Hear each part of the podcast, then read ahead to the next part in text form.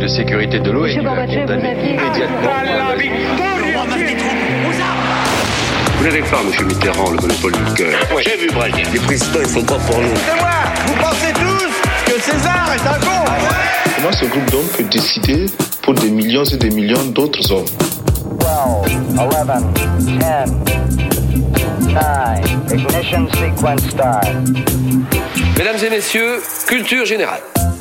Bonjour, bonjour, bonjour et bienvenue dans Culture 2000. Bonjour tout le monde, bonjour Julie. Salut. Bonjour Marlène. Salut. Bonjour Léa. Bonsoir. Aujourd'hui dans Culture 2000, euh, on va vous parler d'épaule. Alors vous en doutez, on va pas vous parler de, de, de pole dance, mais bien des déserts glacés au on nord pourrait, et au hein. sud. Oui, on pourrait vous en Bah parler, oui. c'est vrai. Euh, les pôles, ce sont des zones géographiques sauvages, extrêmes, plutôt hostiles, un peu mystérieuses, également menacées, qui ont fait rêver des milliers d'explorateurs et de chercheurs. On va donc vous raconter la vie des pôles. On vous conseille de mettre euh, vos petites moufles et votre combinaison de grand froid parce que ça va cailler. Qu'est-ce que ça polaire. vous évoque? Ouais, votre polaire, exactement. D'ailleurs, ça vient de là, j'ai l'impression. Waouh Euh, et Qu'est-ce que ça t'évoque, toi, Julie, justement, les pôles? Euh, Moi, ça m'évoque des trucs euh, pas très rigolos, de genre euh, d'ours qui mangent, d'ours polaires qui mangent leurs petits. Parce que j'ai vu ça il y a Qui pas longtemps. mangent leurs petits? Ouais, il y a des cas de cannibalisme en fait à cause du réchauffement climatique. Dans pôles, il y a des cas de cannibalisme entre ours polaires parce qu'ils n'arrivent plus à trouver de la nourriture. D'accord, ça Donc, commence fort là. Voilà, sur note voilà je vous ai mis dans l'ambiance, j'espère. Rien sur Noël, donc, hein, Julie. Ben non, non, je voulais pas vous, je voulais pas vous couper le pied. Je me suis dit, je vais dire un truc bad. C'est vrai que c'est bientôt Noël. Marlène, ça t'évoque quoi Bah moi ça m'évoquait euh, le- surtout euh, le nom de la rue de- d'une très bonne amie qui habitait rue du pôle Nord C'est vrai. et j'adorais cette rue parce que je trouvais que c'était trop mignon comme nom. Et le vent passait très fort. hein, Le dans vent cette passait rue. très très fort, voilà. D'accord, Léa. Moi, ça me rappelle deux choses. Déjà, l'inversion des pôles magnétiques. On n'en parle jamais assez. Ouais, c'est très intéressant. Ça fait peur, hein. Ouais, mais en fait, ça fait pas si peur. On va mourir de plein d'autres choses avant. Oui, c'est Ah, vrai, t'as raison. Et deuxième anecdote, ça me fait penser à une soirée avec Johan et Marlène où ils étaient dans mon équipe au Codenames. Et là, euh, on a parlé du permafrost et ils se sont rendus compte que je n'avais aucune idée de ce que ça Ah voulait oui, dire et je les ai fait perdre. Je suis désolée encore une fois. Et donc aujourd'hui, tu vas nous expliquer ce qu'est le Oh permafrost. là là là Le temps a passé. Euh, rien sur le Père Noël, tant pis. Tant pis, c'est pas grave, c'est bientôt Noël. Mais bon, euh, on va continuer sans le Père Noël. Tout de suite, extrait sonore. Quand est-ce que l'histoire de la conquête du continent antarctique a commencé? La véritable conquête du continent proprement dit, euh, il n'y a pas tellement longtemps, vers euh, 1840, au moment où euh, trois expéditions sont parties à la recherche du pôle sud magnétique. On avait découvert le pôle nord magnétique et un certain nombre de savants en avaient déduit, bien entendu, qu'il y avait un pôle sud magnétique. Ces expéditions en 1840 étaient euh, Dumont d'Urville, l'expédition française, qui a donc découvert la Terre Adélie. Ici L'expédition. même, il est arrivé, enfin, Il est arrivé. pratiquement ici. Il est arrivé ici même, un petit peu plus loin, à peu près à 7 km d'ici. Euh, euh, il a débarqué un, un groupe euh, sur l'îlot du débarquement. L'îlot du débarquement qui est euh, la première île, la première terre que l'on rencontre quand on vient du nord, comme l'a fait euh, Dumont d'Urville. C'est une île allongée, toute petite d'ailleurs, rocheuse et qui ressemble étrangement au dos d'un mammifère marin euh, préhistorique énorme, euh, couvert d'écailles noires. C'est c'est Paul-Émile Victor qui parle, mais on dirait un film de Belmondo. euh, tu sais, le professionnel. Pas loin du débarquement. Avec la musique comme ça. Bon, voilà. Bon, il fait déjà froid. Paul-Émile Victor est en Antarctique. euh, Mais on va quand même essayer de, propo- de vous proposer une ambiance euh, chaleureuse. Moi, déjà, ce qui me réjouit, c'est que dans cet épisode, il va y avoir plein de cooks. Ah ouais, mais il y a des cooks à foison. Il y a des cooks à foison, donc je suis, je suis très content. Mais mis à part ça, pourquoi est-ce qu'on a décidé de vous parler euh, d'épaules? Pourquoi est-ce que c'est intéressant? À part les cooks, hein, je veux dire. Bah parce que c'est Noël, euh, Ah, Cookie. Et voilà, tu sais bien que le Père Noël, il habite où? Bah, euh, au pôle Nord. Ah bah Oui. voilà. Et donc c'est un épisode sur les jouets en fait. On vous l'avait pas dit sur la fabrication des jeux. Moi, j'ai quand même un truc à dire avant qu'on enchaîne sur les trucs un peu plus sérieux. Euh, c'est qu'en 83, la- les postes du Canada ont attribué le code postal H0, H0, H0 au pôle Nord parce que ho ho ho Non mais du Père Noël. Sérieux Voilà, voilà, c'était la petite anecdote sur Noël. Maintenant, Et on peut, voilà. peut-être dire des choses un peu plus. Mais en fait, on, on parle des pôles, enfin, euh, pour plein de raisons, mais d'autant, on en parle d'autant plus aujourd'hui euh, parce qu'ils sont entrés dans l'actualité depuis une vingtaine d'années comme euh, les- le grand symbole du changement climatique avec les ours, les ours cannibales, Voilà. Ouais. la banquise, voilà. Et, et on va voir en fait, mais quand même que l'histoire des pôles, c'est pas qu'une histoire de climat, c'est aussi une histoire qui touche à plein de sujets, à la géopolitique, à la colonisation, encore et toujours. Et puis voilà, c'est plein d'histoires de conquête de nouveaux territoires et puis de d'appropriation de ressources. Très bien, super programme. Vous allez voir, c'est passionnant. Moi, j'ai adoré cet épisode, même si on l'a pas encore fait. Voilà. on va donc débuter cet épisode avec le grand 1. À vos stylos C'est grand, c'est blanc, c'est froid. Bienvenue au pôle.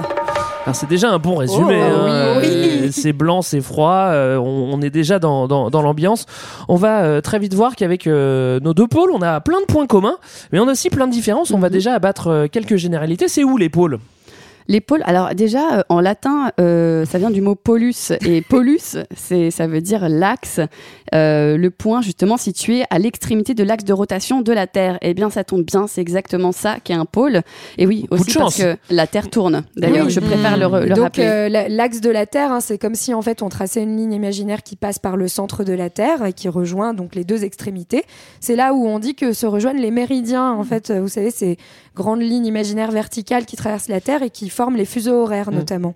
Voilà. Il y a beaucoup d'histoires euh, sur la, la Terre creuse et les pôles. Je sais pas si vous avez déjà entendu parler de Non. ça. Ah non, c'est c'est un nouveau complot que comme, les ça comme les platistes. Alors c'est comme les platistes, sauf qu'il y en a certains qui pensent que la Terre est creuse et qu'en fait il y a une entrée dans les pôles pour pouvoir et qu'il y a des gens qui vivent à l'intérieur de la Terre. Bon, Mais euh, c'est Wow. génial. Comme dans Rick Moi j'ai envie d'y croire. hein. ah bah ouais ouais ouais, il y a des lutins à l'intérieur. Bon voilà. Ah bah Bref. parfait. Ah, Il fabrique les jouets, on, a- on y revient. Ok. Alors euh, euh, on a dit la latitude des pôles. Bah alors les pôles ils sont à une latitude de environ la- 90 degrés. Ouais. Donc la latitude hein, c'est justement les axes nord-sud euh, qui, qui coupent Ouais. euh, l'équateur. Et donc pôle nord serait à 80, de- euh, 80 degrés de latitude nord Ouais. et le pôle sud à, 80 à 90 pardon 90 degrés de latitude sud. Alors on le rappelle, hein, donc on tranche la Terre en, en- en parallèle. Le 0 c'est l'équateur, donc le centre. Euh, 30 euh, c'est les tropiques. À Paris, on est plutôt à 40, vers 48, euh, 48, 48 ouais. degrés nord. Et, et si vous continuez au nord ou au sud jusqu'au 60 66e degré, c'est là que vous rentrez dans les cercles polaires. En fait, c'est à partir du Exactement. 60 jusqu'au 90. Ça fait quand même une grande zone. hein, euh, Ça fait. C'est Ouais. grand. C'est grand encore grand. une fois. Et en fait c'est justement ce qu'on appelle ces fameuses régions polaires. Exactement. Donc ce sont les zones qui entourent les pôles dans les deux hémisphères, qui sont en fait définies à l'origine par ce qu'on appelle des lignes isothermes. Comme les sacs. Comme Ouais. les sacs pour partir en pique-nique. Voilà. Donc des lignes isothermes, pareil. hein, encore une fois, c'est toutes. On parle de toutes ces lignes imaginaires que l'homme a tracées sur les cartes pour pouvoir se repérer. Bien malin. Euh, voilà, bien malin. Et donc c'est une ligne de température, une ligne isotherme. Donc c'est toutes les. En fait, la région polaire, c'est toute la zone au-dessus de laquelle euh, il fait jamais plus de 10 degrés. D'accord. Sympa. Voilà. Euh, quelle tronche à les pôles Bah, c'est c'est des euh, déserts. Donc, euh, en fait, là-bas, il y a quasiment aucune précipitation, Ouais. euh, pas d'humidité. Euh, de toute manière, même si en avait, il y a des vents tellement violents que ça, ça ferait partir l'humidité. Et les températures sont extrêmes parce que ce sont des déserts froids, très froids. Et en fait, les rayons solaires arrivent euh, de façon inclinée, donc au maximum de l'inclinaison à la surface de la Terre. Ils viennent frôler la Terre.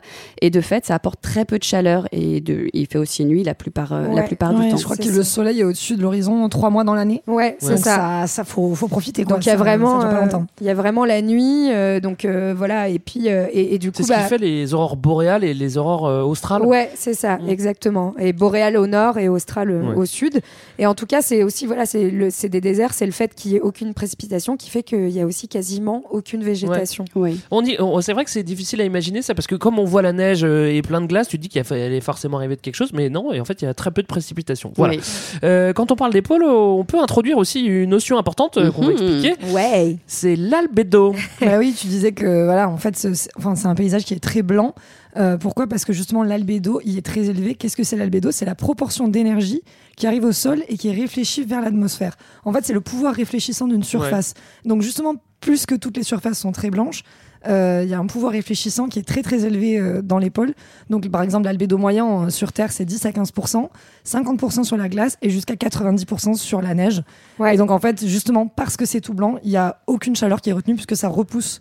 La ça. chaleur n'est pas retenue, donc il fait très C'est un truc dont on fait l'expérience soi-même quand on s'habille euh, en noir l'été, bah, on a plus chaud euh, qu'en Ouais. blanc, tout simplement parce que ça va absorber la chaleur. On est ébloui euh, quand on regarde de la neige euh, au soleil, des choses comme ça. Exactement. Voilà, et du C'est coup, très euh, clair. peu de rayons de soleil, et puis en plus, tout est réfléchi, du coup, il fait vraiment, vraiment froid. On va le voir, hein, il va faire très très très très froid. Alors euh, globalement, on vient plutôt de, de décrire les, les points communs entre les pôles là, euh, mais on va voir aussi Mhm. que les, les- le pôle Nord et le pôle Sud, ils sont très très différents. On peut commencer par décrire euh, le pôle Nord, et puis si vous voulez en vrac, on peut faire les différences. hein, euh, donc euh, Ouais. commençons un petit peu par le pôle Nord. Le, le pôle Nord, euh, ce qui est assez intéressant, moi j'avais oublié ça, c'est qu'il y a quasiment pas de terre. En fait, c'est surtout un vaste océan, euh, l'océan Arctique, qui est très très grand, qui fait 28 fois la France. Et puis évidemment, il y a aussi quand même un petit peu de terre, donc l'Eurasie, les nord, le, le nord des terres qui l'entourent. Et euh, c'est notamment euh, huit États, donc les États-Unis avec le nord de l'Alaska, la Russie, le nord de la Sibérie, la péninsule scandinave avec la Finlande et la Suède, et l'archipel du Svalbard où il y a la plus grande île qui s'appelle Spitsberg, qui, a- qui, euh, qui est en Norvège, euh, l'Islande, le Danemark, qui euh, évidemment est propriétaire du Groenland, et le Canada. Mais c'est vrai que sur le point du pôle Nord, il n'y a pas de terre à proprement parler. Alors et on va le voir, il y a de la banquise. Non, la banquise, ouais. Contrairement au Sud où il y a vraiment de la terre et avec de la banquise aussi. Bon, bref, Oui. continuons. C'est ça. Mhm. Et en gros, au pôle, au pôle Nord, où on trouve quelque chose qu'on n'a pas en, en, en Antarctique, hein, enfin en- en- dans la région arctique, c'est notamment quand même une petite biodiversité, parce qu'il fait quand même un peu moins froid.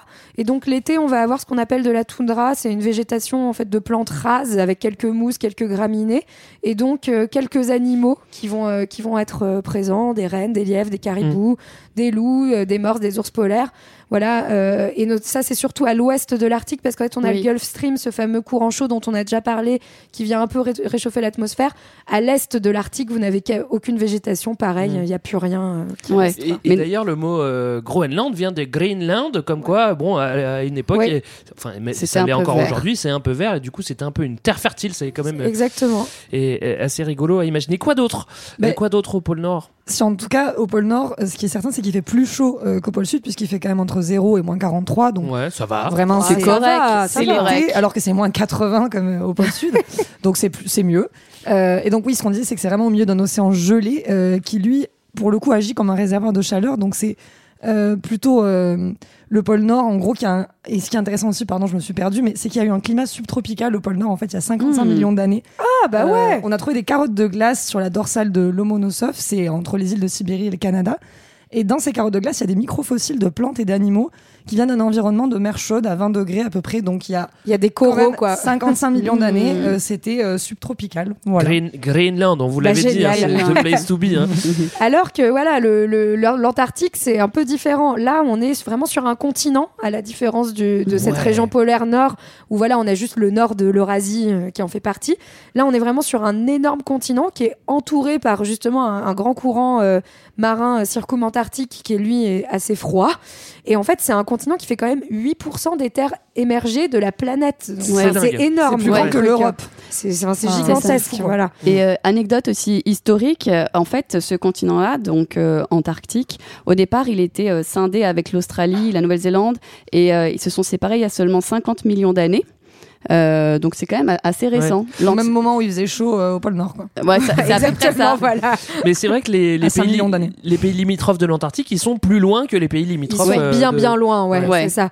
Mais en fait, ce qui est fou, c'est qu'on a toujours l'impression que c'est assez petit parce que sur les cartes, c'est représenté comme un truc assez petit. Et en Tout bande, simplement en fait. parce qu'on ouais, parce qu'on s'en fout, euh, Ouais. parce que voilà, c'est C'est personne. à personne, on s'en occupe pas trop, il fait trop froid.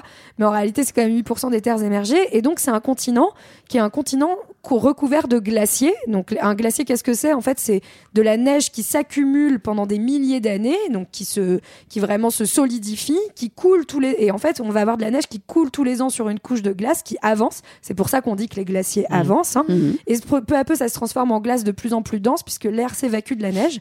Et là, on est sur, un gla- sur des glaciers gigantesques parce qu'en fait, la couche de glace, elle fait 2700 mètres. Ouais. Voilà, Ouais, donc c'est ce qu'on appelle une Terre. calotte glaciaire. Et en fait, ça représente quand même 50% des réserves d'eau douce mondiales, D'accord. l'Antarctique. Et en plus, il y, a, glaçon. il y a également Gros. des, des, des- des volcans en Antarctique, euh, ce qui fait qu'il y a vraiment de la terre euh, dessous. C'est pas juste euh, de la glace. Moi, j'ai noté aussi une grande différence qui, qui me plaît bien, c'est-à-dire que tu peux aller au pôle Nord en bagnole si tu veux. Si tu pars de Paris, j'ai regardé. Si Ah tu ouais veux aller au Cap Nord, tu oui, vas passer mais, le mais on en polaire. avait parlé. Ah, Évidemment. ouais. si tu veux aller au C'est Cap un Nord, projet pour l'été prochain. C'était un projet. c'était un projet avec Marlène. On voulait prendre une bagnole et aller jusqu'au Cap Nord. Et en fait, quand tu passes le, quand tu vas jusqu'au Cap Nord, qui est au nord de la Norvège, tu mets 40 heures et t'as déjà passé le 66e parallèle, il me semble. Donc t'es déjà au pôle Nord, Ouais. en fait, et t'y as été en bagnole. Alors que l'Antarctique, tu peux pas y aller en bagnole. Non, clairement pas. Même si- C'est plus difficile, ouais. C'est plus difficile, même si il y a euh, la péninsule antarctique qui est euh, dans l'allongement de la Terre de Feu et de Ouais. l'Amérique Oui. du Sud, qui sont finalement assez Aussi proches. Euh, Ouais. Quoi d'autre? En Et tout bah- cas, le, pardon, le, le fait que ce soit un aussi gros glaçon fait que Très gros glaçon. hein. très très gros glaçon. Ça fait qu'on ne sait pas du tout, on connaît pas du tout en fait la morphologie du, du sous-sol antarctique. C'est complètement inconnu. Et petit à petit, on commence à comprendre qu'il y a des, des lacs subglaciaires, Ah des ouais. chaînes de montagnes subglaciaires. Mais euh, on en est encore aux suppositions. Mais voilà, c'est des, des informations Wow. qui, Mm. qui nous arrivent progressivement. Et c'est vrai que c'est loin, loin sous le glaçon. C'est loin sous le glaçon et voilà, hein, comme on le disait, c'est là qu'il y a les records de froid. hein. Mm. Le record qu'on a comptabilisé, c'est à la station scientifique de Vostok qui est tenue par les Russes. C'est moins 93 degrés. Mais, c'est- mais- Donc j'arrive pas trop à Ouais. imaginer en Ouais. fait ce que ça peut vouloir dire. Moi, j'ai enfin, à fait le moins 22 conscientiser une quoi. Fois. C'était déjà très froid. Globalement, donc euh, voilà. Et donc, 90. euh, Tu t'imagines les gars en expédition là-bas? Et donc globalement, en Ouais. fait, la, dif- la principale différence quand même en Antarctique, c'est qu'il n'y a pas de vie. Ah, En bah fait, oui. et donc il fait vraiment beaucoup Il trop y a froid. des gains. On estime qu'il n'y a aucun animal. Pardon. C'est- c'est- tu, euh, voilà. D'ailleurs, pff, ouais. Il n'y a aucun animal natif. Le seul euh, animal qu'on trouve, en fait, c'est le manchot empereur, mais qui migre, hein, qui Ouais. vient justement euh, de la terre de feu Mm. euh, et tout. Mais euh, voilà, euh, il vit un peu des ressources de la mer. Mais globalement, si vous avez vu la marche de l'empereur, il passe pas un bon moment non plus en Antarctique. mais genre pas du tout. Ça a l'air 93. horrible. Euh, Et, non, euh, en- bref, enfin, voilà, donc il y a rien quoi. En revanche, dans le cercle polaire euh, ar- euh, antarctique, euh, dans la mer, il y a quand même, il y a quand même de la vie. Oui, Il y oui, y se voilà. déploie autour, les oiseaux de mer, les mammifères Les marins. cétacés. Sur le Mm. plateau, euh, bof, Sur le bof. plateau, il n'y a pas grand-chose. plateau, Sur le glaçon, Gros glaçon. Gros sur le gros glaçon, bof, bof. Bon, pour résumer, au nord, on a de la vie, euh, mais on n'a pas de terre au pôle géographique. Et alors on a qu'au froid quand même. et on hein. a froid quand même. Alors qu'au sud, on a de la terre, mais on a très très peu de vie. Bon, eh bien maintenant, on peut s'intéresser un petit peu au vivant. Et vous avez, si vous avez bien suivi, le vivant, c'est plutôt au, Au nord, nord. parce que dans l'Antarctique, il y a personne. Alors, euh, à qui on a offert euh, au Père Noël, au Lutinos, euh, au nord, j'imagine. hein. à Ah des bah oui, à des sociétés, petits lutins. des sociétés polaires autochtones donc en- dans l'Arctique qui sont réparties de manière inégale en fait au-dessus du cercle polaire donc ça va des États-Unis à la Russie Euh, c'est des sociétés nomades qui vivent de, de chasse et de pêche qui construisent des abris temporaires Euh, bah, ça s'explique effectivement par la rareté des ressources qui poussent au, au nomadisme Mm. donc il y a euh, voilà euh, des gens dont- qu'on connaît qui sont par exemple les Inuits euh, qui sont dispersés entre le nord-est de la Sibérie, l'Alaska, le Canada, le Groenland. En général, c'est ceux qu'on connaît le mieux. Oui, ceux qu'on connaît ouais, le les mieux. Quand Ouais. on est Euh, petit, parce que c'est ceux qu'on a appelés les Esquimaux. C'est ceux qu'on appelle À à, tort. tort les Esquimaux. Mhm. Effectivement, les pauvres, il faut leur. euh, comme les Indiens. que- En fait, c'est pas du tout leur mot. Enfin, les Esquimaux, il me semble que ça a été, euh, c'était le nom d'Amérindiens euh, d'Amérique du Nord, mais Ouais. qui n'étaient pas les Inuits. Enfin voilà, donc Mm. c'est un mauvais nom, mais parce que comme euh, les colons considéraient que c'était tous les mêmes. peu, finalement, Bon. Esquimaux, Inuits, Ouais. euh, bon, c'était pas très grave. Et donc eux sont, euh, enfin étaient surtout, on va voir euh, que ça a un petit Mm. peu changé depuis, mais à la base chasseurs-cueilleurs, donc bah, de- comme les nomades de manière générale. Alors ça, c'est intriguant. Parce Ouais. que Qu'est-ce qu'ils Exactement. Qu'est-ce qu'ils cueillaient Bah, ils cueillent des mousses, je crois, l'été. Voilà, ça c'est surtout l'été. Et, euh, et euh, chasseurs euh, pour, pour aller chercher justement du phoque, des, des baleines, euh, des rennes. Et euh, leur habitat, est- c'est l'habitat un peu ça connu. qu'on hein. connaît. Voilà, ce Les sont igloos. les igloos euh, qui construisent en hiver pour s'abriter. J'ai regardé comment on construisait un igloo avant de, C'est de chaud, non? venir à Ouais. cet épisode. Et ça se construit assez vite avec des gros couteaux à glace. Bah, J'aimerais bien gros voir. Léa, tiens. Ouais, ouais, Ouais, c'est ouais, non, ouais, c'est c'est vrai. facile, c'est rapide à faire. c'est Ça va, c'est un igloo. Ouais, Et c'est vrai qu'en fait, tailler la glace, ça a toujours été un Ouais, truc facile. Voilà, faut pas avoir le syndrome des Mais ça réchauffe, non Hein C'est ça Et puis euh, ces Inuits, ils sont environ euh, 160 000 aujourd'hui et majoritairement sédentaires maintenant. On en Ouais. reparlera. Il y a aussi euh, les Samis qui sont euh, eux euh, du C'est côté pas de le mec qui rentre avec ta bagnole quand Non. t'as trop bu. Non. qui eux sont en Suède, en Norvège, en Finlande, euh, qui étaient aussi essentiellement nomades, chasseurs de rennes, et eux dorment dans des lavous. Ça s'écrit L-A-V-U. Oui. Et euh, ça, c'est des sortes de tipis. Ça ressemble vraiment à des tipis. hein. En peau de, de renne, sauf que c'est plus ancré dans la terre parce qu'il y a Ouais. des vents tellement forts qu'il faut vraiment que ça tienne. Mais tu, quand, tu, quand tu dors dans, euh, dans, un, dans un avout, c'est qu'il fait moins froid, non? Oui. Tu veux dire que dans rien. l'igloo, tu Ouais. crois? Ah, peut-être. Non, ouais. j'en sais pas. Je sais Oh, pas. c'est une pas. bonne question. et je On pense posera la question avoir- ouais, on posera la question. Mais, mais en tout cas, euh, les Samis, enfin, normalement, enfin, en général, on les a connus sous le nom de Lapons. C'est ce Ah qu'on oui, appelait ouais. la Laponie. En fait, c'est ceux qui vivent dans la- en haut, dans la, enfin, dans, au nord de la Scandinavie. Ouais. Avec le Père Euh, et en fait, le- les Lapons, pareil, je savais pas, mais c'était un, c'est un vocab, enfin, c'est un mot hyper péjoratif. Ça veut dire euh, les porteurs de haillons en suédois. Ouais, c'est sympa. Ça, Voilà, donc. donc, euh, donc en fait, Ah, c'est les. Samis, c'est pas les Lapons. Voilà. D'accord. Et puis ensuite, il y a aussi côté Russie les petits peuples du nord de la Russie. Alors c'est une traduction qui est un peu bizarre parce qu'on pourrait croire que c'est justement assez discriminant discriminant aussi de se dire que c'est des petits peuples du nord de la Russie. En russe, en fait, si on traduit littéralement, ça veut dire les peuples qui sont euh, assez peu nombreux, en fait, enfin, qui ont euh, une Mm. faible densité de population. C'est ça que ça veut dire. Et, Ils sont euh, pleins, il y en a plein, 45, plein, plein, euh, ouais. voilà. Il y a les Aléoutes, les Dolgan, les Zéniets, les, Ev- les Tchoukts, les Nieniets et les Koryak, par exemple, oui, 45, euh, 45. Ils sont pleins à être pas beaucoup. Voilà, c'est ça. C'est ça. Et pareil, nomades, en fait, de toute façon, c'est que des peuples nomades. Et après, voilà, en gros, parmi les principaux, les Yakoutes, qui sont aussi des peuples semi-nomades au nord-est de la Sibérie, qui sont dans des yourtes, qui chassent l'élan et l'yak. Enfin, globalement, ils chassent ce qu'ils trouvent à bouffer. Hein, euh, Oui, voilà. oui, oui. Ouais. Et, euh, et les, les qui sont eux un peuple nomade d'A- d'Alaska, qu'on trouve à côté Mm. du fleuve Mm. Yukon. Enfin, Alors il y a Voilà. jamais eu, euh, par contre, enfin il y a jamais eu d'unité entre euh, tous ces peuples. Alors ils ont des modes de vie, euh, des modes de vie assez similaires parce qu'ils vivent dans le méga froid, donc ils font à peu près la même chose. bah, un peu comme on avait vu avec le. Sahara, finalement. Ouais, ouais, Enfin, c'est ça. euh, voilà, ouais. Mais, euh, mais bon, pas, pas d'unité. Et euh, bon, on verra, on, on en parlera un petit peu plus tard de ce qui va se passer. Voilà, pour notre grand A, on a compris que euh, les, les, les deux pôles sont, sont bien bien différents. On a un continent au sud et une banquise proche de plusieurs pays euh, au nord. On va continuer notre histoire et on va maintenant partir à l'aventure dans le Grand 2. Vers l'infini et au-delà, à la conquête des pôles. Alors Ah. euh, voilà, voilà, la, la découverte Ouais, des pôles, évidemment. évidemment. ce sont des histoires qui font un, un petit peu rêver. Et c'est finalement encore une histoire euh, très très humaine, comme on l'avait vu avec euh, avec les avions, la bagnole, Mhm. dans le sens où l'humain est de nature plutôt curieuse et il a toujours envie d'aller là où il connaît pas et là où c'est un peu extrême. Et là, c'est exactement Ouais. ce qui va Enfin, se passer. l'humain, les Européens. Ouais. Enfin, les Ouais. Européens, les cooks. Enfin, les, Ouais, les cooks, ouais. C'est la famille des cooks. les occidentaux parce qu'il y a quand même des peuples qui y vivent déjà mais en tout cas oui il a envie d'aller Oui, voir ce qui se passe, ce qui se passe C'est là-bas toujours cette idée de découvrir un Ouais, endroit où il y a déjà des gens qui l'ont découvert. mais on peut parler de conquête en tout cas oui on peut euh, parler de conquête. D'autant plus que en fait, euh, on va on va commencer par le pôle Nord et c'est vrai que bah, le pôle Nord finalement, il est pas si loin que ça de de, de, de l'Europe et puis de l'Angleterre finalement. Ouais. et on a dit on pouvait aller au, au Cap Nord en bagnole. Bon, eux, ils ont des rafios à l'époque, ils ont pas de bagnole, Ouais, c'est ça. mais ils ont quand même envie d'y aller. Ils veulent ils Oui. veulent ils veulent. C'est Et plus facile que l'Antarctique en C'est cas. ça, et en fait, on est, on se situe d'abord, euh, enfin, on va commencer plutôt, enfin, les premiers voyages sont des voyages scientifiques, donc plutôt à partir du 18e, où en fait, on envoie des géographes, des naturalistes, on l'avait vu notamment sur l'épisode sur les mers et les océans. Donc, les premiers voyages, c'est Cook, justement, le fameux. voilà. qui va pas voir l'Antarctique, mais qui va euh, en fait voir les icebergs dérivés de l'Antarctique et qui en déduit, déduit qu'il y a un continent. Et puis voilà, les voyages de Bougainville, La Pérouse, euh, du Mont d'Urville. Arctique, hein. D'abord, il va d'abord en Arctique. euh, Oui, il va d'abord Oui, en Arctique oui. et après il verra quasiment l'Antarctique. Ouais. En tout cas, voilà, euh, c'est surtout au 19e que les conquêtes vont s'accélérer parce que c'est le moment où les Européens justement veulent un peu combler le blanc des cartes, on Mm. dit. C'est-à-dire que Oui. ils commencent à connaître vraiment les contours de tous les continents et de la Terre, mais l'intérieur pas trop. Donc c'est le moment où on va aller aussi conquérir euh, notamment le centre de l'Afrique, Ouais. etc.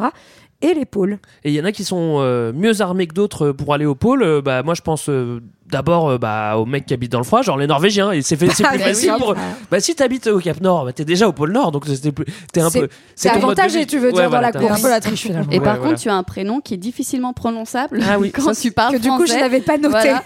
Donc le gars s'appelle Nansen, ça c'est son nom de famille, et son prénom c'est Fritz J'espère Ouais. l'avoir bien Je dit. suis sûre que tu l'as Qui est bien le premier à se lancer dans des expéditions en, en Arctique sibérien euh, de 1893 à 1896. Donc c'est assez récent tout ça. Euh, cet homme-là, il est neurologue, zoologiste et océanographe. Plus tard, il sera diplomate, mais ce sera plus tard. Il va travailler avec la les- Société des Nations. Et surtout les tableaux. voilà. Et, euh, et lui, il a une. euh, en fait, la, la vraie question, c'est aussi comment est-ce qu'on va là-bas, en fait? Euh, Par euh, quels moyens euh, Qu'est-ce qu'on fait pour aller là-bas? Et donc, il va avoir une première stratégie. Euh, il il va, il va se dire en fait, ça serait pas mal. Il se rend compte en fait euh, lors d'un autre voyage un peu avant que euh, son bateau est pris par la banquise et que euh, il dérive un peu. Donc il se dit, on va construire un bateau qu'on va facilement pouvoir modeler pour qu'il fasse, pour qu'il dérive vers le pôle Nord, grâce au mouvement de la banquise et grâce au courant euh, polaire Il d'est comprend en fait qu'il y a un courant polaire euh, dans la mer et que ça va le déplacer quoi. Voilà. Bon, en fait, ça marche pas trop. Bah c'est quand même le courant, il avance trop lentement, donc il se dit euh, à ce rythme-là, je vais jamais arriver jusqu'au Ouais. pôle Nord, c'est beaucoup trop long. Donc, résultat, deuxième stratégie, euh, il pense aux chiens. Et euh, en fait, il fait un, raid sur la, sur la banquise avec des chiens de traîneau. Et d'ailleurs, ça va rester toute sa vie, euh, son, sa grande idée, c'est avec des chiens qu'il faut le faire. C'est ça qui est le plus simple. Et il va arriver jusqu'à 86 degrés de latitude. Mm. Et finalement, il va renoncer parce qu'ils vont être avec euh, ses quelques compagnons euh, épuisés, gelés. euh, et puis, ils n'auront plus de nourriture. Ouais, à la fin, il tue les chiens de traîneau pour pouvoir bouffer en- Ouais. sur le Voilà. chemin du retour. hein. Et il faut savoir c'est qu'il part, trash. euh, ouais. il part euh, avec euh, notamment des justement les peuples autochtones, donc avec, avec des samis qui sont des très bons skieurs, et euh, ils en profitent aussi pour faire des relevés météorologiques, géographiques. Donc il y a toujours cet aspect fait scientifique froid, qui est il là. fait froid, il fait froid. il fait toujours très froid. voilà. Alors, Ça avait l'air bien. le, le- le Norvégien, il était plutôt bien placé. Bon, euh, il arrive Mais pas. d'après toi, hein. qui va gagner Eh ben, Cook. Non, pas Cook. Ah non, c'est pas Cook. On va aller voir maintenant du côté des Américains parce que Ouais. euh, voilà. euh, Évidemment. Et on a un certain Perry euh, et lui il va il va chercher à atteindre euh, le pôle Nord et lui il va passer par le Groenland euh, pour pour y aller. Mais c'est pas très étonnant entre les États-Unis dans ce, dans ce truc-là, ils veulent toujours un petit peu être les premiers à planter le drapeau. Ah bon Et donc lui, voilà, c'est un employé de la marine, et donc il va avoir une stratégie qui va être d'essayer de s'adapter au climat polaire et d'imiter le mode de vie des Inuits. Pas bête. Ben, pas bête, effectivement. Parce que c'est sûr que s'il avait bouffé des burgers, ça il est pas il est pas se passer grand chose au pôle Nord. ouais. Ça aurait moins bien Et mon marché. cornichon, il est où mon cornichon? Donc il part. Pardon, en- c'est une blague. Hein, c'est coincé pas dans la calotte. Vas-y Julien, Bon, enchaîne. J'enchaîne pas avec la, bon, avec la blague de tout à l'heure. Il part en 1891 avec sa femme et avec son assistant qui s'appelle Matthew Hansen, qui est un noir américain. Ils sont ils sont pas que trois. hein, Il y a, il y a quand même Oui, un j'imagine qu'il Il y a des Inuits avec eux. Enfin, Ils ont les, il y a les- d'autres gens. les- les protagonistes marquants de cette histoire. Donc, ils partent 13 mois chez les Inuits. Ils apprennent à construire des igloos, à survivre, à se déplacer avec des chiens de traîneau. Bref, tout le guide de survie un peu du gars Et il a dit veut- que faire des igloos, c'était super facile, facile. comme d'ailleurs. Voilà, exactement. Il crée le Perry Arctic Club, donc il fait financer ses expéditions de 97 à 1902 euh, par les grands noms de l'industrie et de la finance des États-Unis. Donc ça va être le premier explorateur sponsorisé, en fait. Le gars se- Par McDonald's. se- Non, je déconne. Non, le truc horrible, tu sais, pour amener les burgers justement là-bas, pour en implanter un. Et donc il part à bord d'un bateau construit aux frais du, du fameux club, hein, frais des sponsors, pour la navi un, un bateau construit exprès pour la navigation euh, polaire. Sauf qu'il se fait coincer dans les glaces euh, au niveau du 82e. Ouais, bah, l'a- comme l'autre en fait. comme l'autre, bah, il est encore plus loin, plus l'autre était à encore. 86. Un peu Ah oui, c'est vrai. Donc euh, ensuite il part avec ses équipes et du coup là euh, c'est la stratégie de Cani, un Italien, qui envoie d'abord deux équipes d'éclaireurs qui laissent sur le trajet des vivants. Ouais, ça c'est assez ouf en fait. C'est qu'il y a- malin. c'est qu'il y a- D'ailleurs, c'était un duc italien qui, euh, un peu, un peu quelques années avant, avait tenté une stratégie et lui, il avait compris donc fallait reprendre le truc des chiens de traîneau de Nansen, mais qu'en fait tu pouvais pas le faire avec une seule, une seule équipe. Donc il y en avait une première qui partait, genre trois semaines avant euh, les premiers, qui avançait au max, puis une deuxième qui avançait encore plus loin, puis une troisième, et en fait il laissait, c'est le petit pousset quoi. Ouais, Ils laissent leur vivre sur Ah toute ouais, la route pour que en fait la dernière équipe qui, est- qui sont ceux qui sont les stars de l'expédition quoi qui doivent arriver au pôle Nord ait suffisamment de vivre à l'aller et au retour pour revenir Ah tu oui, vois d'accord. En fait, c'est oui, c'est pas juste. donc c'est un genre de équipe. relais comme C'est ça vrai, y a euh, voilà, congélateur pour la bouffe. euh, Voilà, il n'y a pas de problème de chaîne du froid c'est pas de donc c'était et donc euh, Perry il va reprendre cette fameuse stratégie euh, pour commencer son expédition vers le pôle Nord quoi Alors, est-ce qu'il y arrive en... Là, on était en quelle année? En, en 1905 ouais Est-ce qu'il y arrive en 1905 Non? Non. Non, en, 1902 en 1909, pardon, il reprend l'expédition et cette fois-ci, il va atteindre le pôle Nord le 2 avril. Alors, c'est ce qu'on va dire à l'époque. hein. Et euh, il va finir avec euh, Matthew Henson, donc son assistant, on le rappelle, qui est noir, et deux Inuits. Et comme lui, il va être le seul blanc à atteindre le pôle, ça tombe bien. Il s'est bien arrangé pour Mm. faire ça. Et en fait, euh, ce qui est assez ouf, c'est que le premier, dans les faits, qui a vraiment atteint euh, le, le point euh, attendu, c'est Matthew Henson. Mais donc, évidemment, lui, il est descendant d'esclaves, ancien travailleur de plantation de tabac. Lui, Euh, c'est un parcours de donc, fou, hein, euh, enfin, voilà. qui est devenu marin et qui s'est fait embaucher du coup par Perry euh, Mm. pour aller faire l'expédition au pôle Nord. quoi. Mais donc, on va pas dire que c'est lui le premier, on va dire évidemment que c'est Perry, parce que c'est Ouais. beaucoup plus simple. Bah, ils sont ensemble, Voilà. de toute façon. ouais. Et, euh, C'est pas Cook, hein. T'as rien, à- t'as rien à défendre. Alors, Mais attends. Perry, Perry, il aura, en tout cas, il va récupérer toute la gloire. hein. Ça va rester une star pendant des années. Euh, là où, euh, bah, euh, comment, du racisme, euh, dans une société euh, ségrégée, etc., bah, il finira gardien de parking à New York et complètement oublié de l'histoire. Alors Voilà. qu'il y a cette expédition héroïque et qu'apparemment c'était le premier. Oui, il a dû morfler hein, comme tout le monde à cette époque-là, euh, voire même, enfin évidemment plus. Euh, petite précision, Perry, au début, dans son équipage, il avait un certain Frédéric Cook. Hein c'est pas James Ah, ouais, Cook. ouais, ouais, ouais. Et ils se sont très vite fightés au point de devenir rivaux. Et il sera, Cook euh, ne sera pas dans l'expédition de 1909, il était dans la première, hein, dans euh, en 1908. 1800 Mhm. euh, non avant même euh, 1891, non, euh, je crois. ouais, ouais, Oui, bien raison. avant. Oui, et donc. Après, lui, il va faire ses propres expéditions. Et euh, donc là, il va y avoir une espèce de fight, euh, une fight entre les deux parce que C'est qui qui est la plus grosse, quoi. Voilà, Bah, moi, c'est qui qui arrivera en premier Mais- Ah, tu penses, ouais. Mais en tout cas, Cook, il va dire euh, non, non, mais Perry, il dit qu'il est arrivé le 2 avril 1909. Moi, j'étais déjà arrivé en 1908. Salut. Euh, bon, en fait, il se trouve qu'a priori, euh, il a perdu en route tous ses carnets qui sont censés, euh, Comme de par hasard. qui sont censés expliquer le chemin qu'il a pris et par où il est passé, etc. Euh, Moi, j'ai lu. Donc, Alors, je veux euh, pas défendre Cook. Donc, donc c'est qu'apparemment, apparemment, c'est un mytho, Cook, quand même. Alors, moi, j'ai lu que les carnets devaient être embarqués dans un, dans un, dans un truc de, de, de Perry et qu'il a pas voulu les prendre. Bref. Ah, et donc Après- la skip, c'est pas de la faute de Cook, quoi. Ouais. Non, j'en sais rien. Après, pour la- moi, j'ai lu d'autres trucs aussi, comme quoi aucun des deux n'y serait arrivé. Bah oui. C'est ce qui se dit. Ouais, aussi, voilà, ouais. voilà. Bah ouais, en fait, on se- on s'est rendu compte après coup que leurs euh, deux coup. expéditions de Toumani euh, avaient juste atteint une zone assez proche du pôle Nord, mais ils étaient encore à 30 km. Donc les vrais premiers à passer au-dessus, ils le font en dirigeable. C'est Roald Amundsen et Umberto Nobile. Et puis par voie terrestre, ce sera vraiment plus tard euh, en motoneige en 60, 1968 et à pied en 1969 en chien de traîneau. Ouais. Ouais. Alors bon, ces gars s'en sont, enfin, on parle de Perry et, et de Cook, s'en sont vraiment rapprochés. Ils étaient vraiment Oui. juste à côté. Euh, on ne sait pas s'ils y sont vraiment allés. En tout cas, après, il y a, y a- enfin, il y a, Ouais, y a- y a pas loin, ouais. Ouais, il y a discussion. Après, c'est vrai que le gars en dirigeable, bah, c'est plus facile, hein, évidemment. Euh, et le Bah, gars, en- franchement, oui. oui, oui, oui. Et le gars en motoneige, c'est plus facile aussi, même s'il y a des crevasses.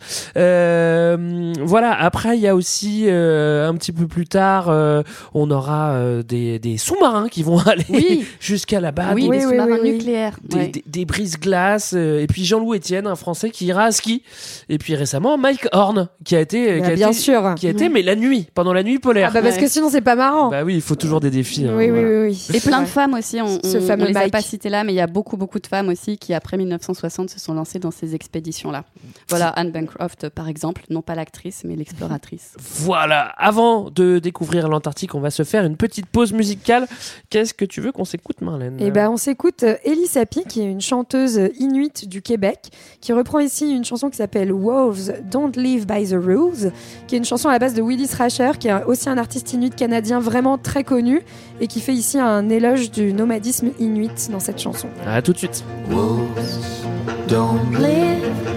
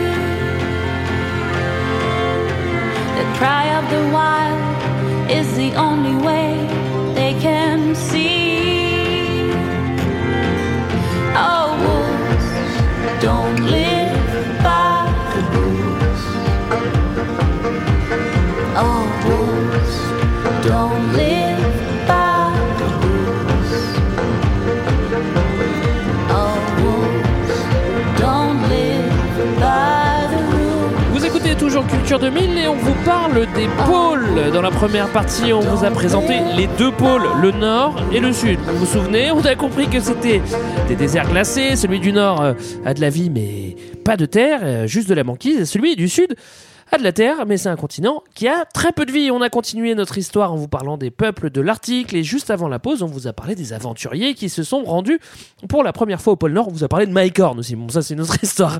Euh, vous avez compris, on continue notre histoire et maintenant on va découvrir le pôle Sud. Et ça, c'est pas pour me déplaire parce qu'on va continuer avec, avec Cook, mais pas, pas Ah là Frédéric. là, mais encore Non, Pas c'est Frédéric James, cette c'est fois, toujours James. C'est toujours James, voilà, James Cook, qui euh, commence assez tôt en fait, hein, cette histoire d'Antarctique. hein.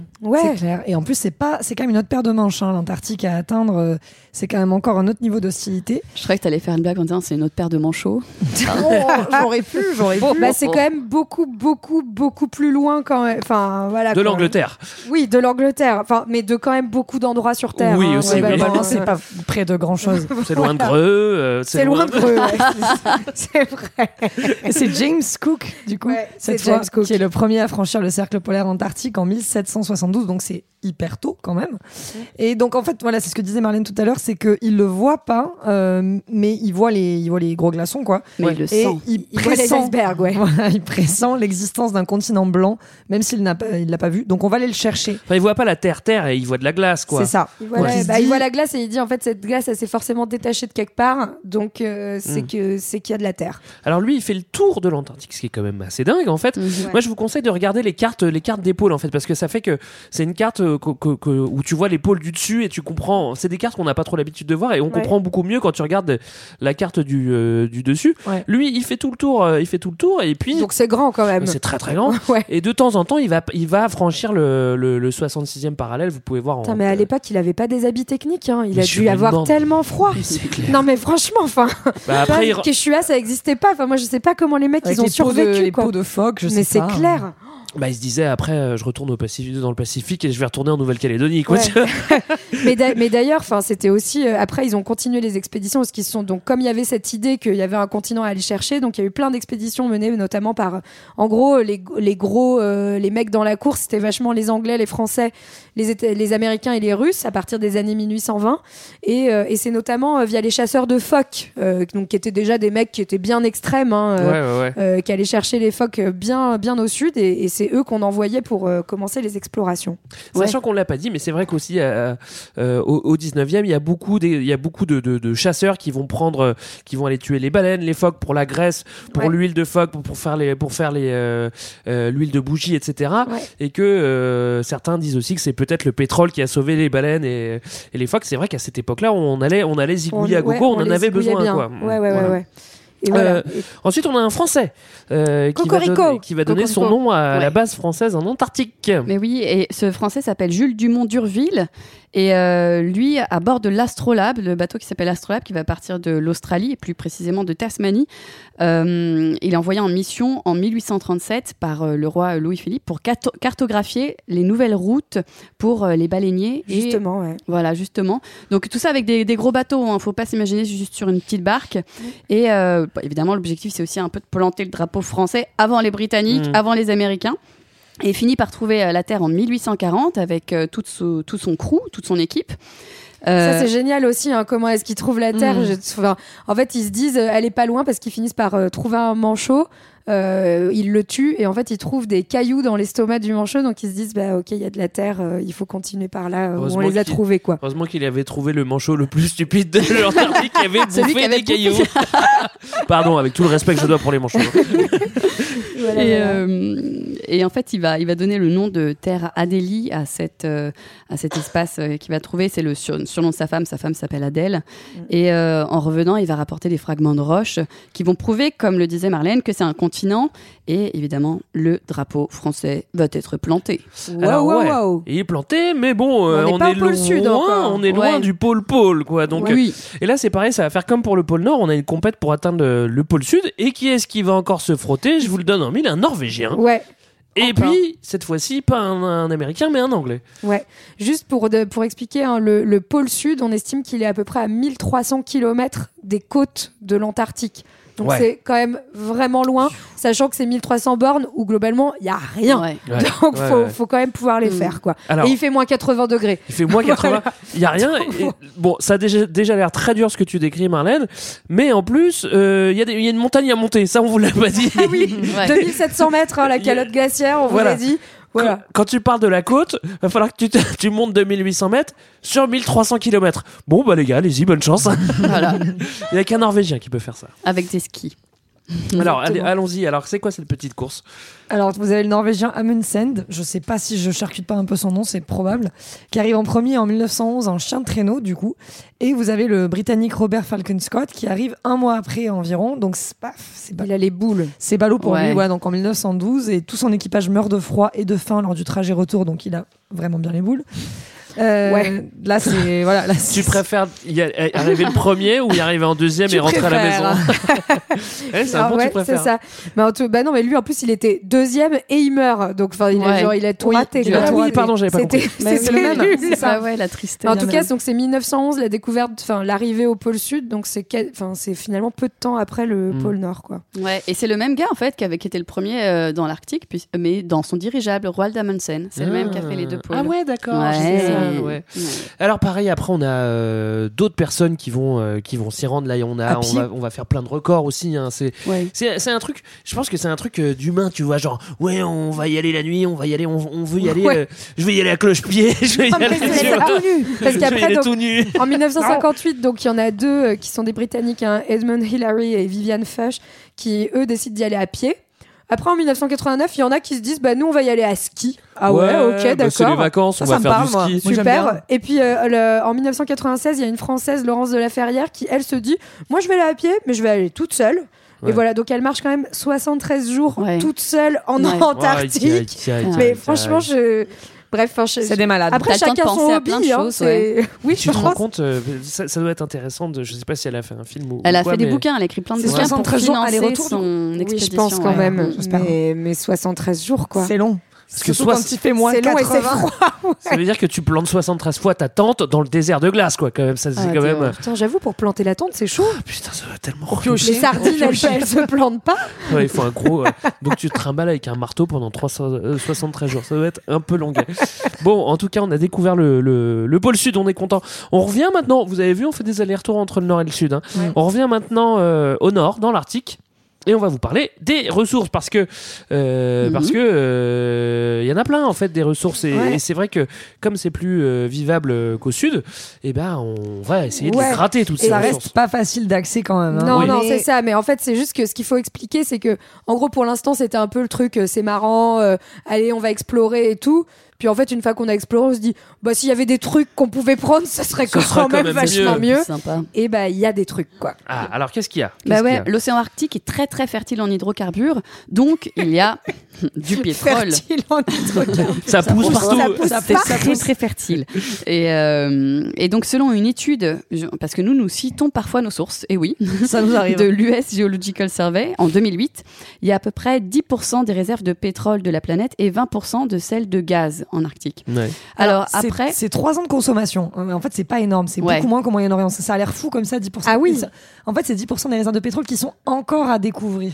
Ah, Donc en fait, c'est Hmm. bon. Oui, donc en fait, bah, ouf. C'est à relativiser. c'est pas rien, mais que c'est à relativiser. euh, il me semble que la Norvège a renoncé à aller chercher d'autres euh, d'autres euh, d'autres exploitations, il me semble. À Mais vérifier, parce qu'en fait, ça coûte trop cher. C'est ça. Ouais, c'est on y ça. vient. C'est que c'est c'est en fait les, les ressources nécessaires pour extraire dans un milieu hostile comme celui-là.